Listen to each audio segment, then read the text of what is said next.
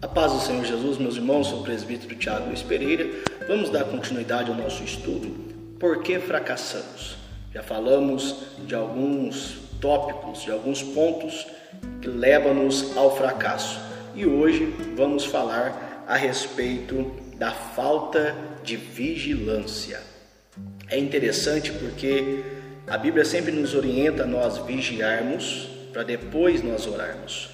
Quando a Bíblia fala de vigilância, ela traz a ideia do atalaia, que era aquele soldado que ficava no topo mais alto da cidade. E ali ele ficava atento com as coisas que estavam acontecendo fora da, do, da sua cidade. Então, quando avistava um inimigo, um, um movimento diferente, o atalaia ele tocava a sua trombeta, dando alerta para o povo que estava na cidade, a fim de que o povo pudesse se abrigar e o exército pudesse se preparar para a batalha contra o inimigo.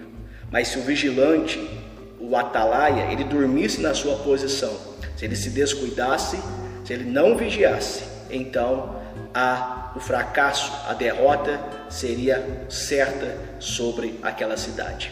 Muitas áreas de nossa vida nós fracassamos porque nós não vigiamos. A Bíblia diz que nós temos um inimigo cruel, que está ao nosso derredor, bramando como leão, buscando a quem possa tragar. Nós estamos numa posição alta.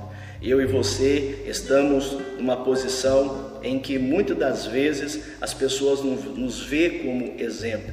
Muitas áreas da nossa vida, eu e você somos exemplo para outros. Nós somos líderes sobre outros, principalmente nós que somos pais.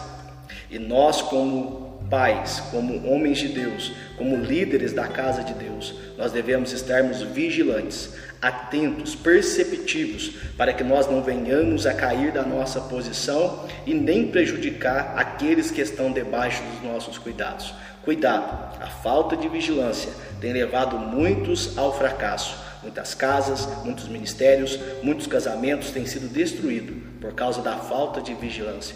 Oremos, mas vigiemos em nome de Jesus. Deus os abençoe.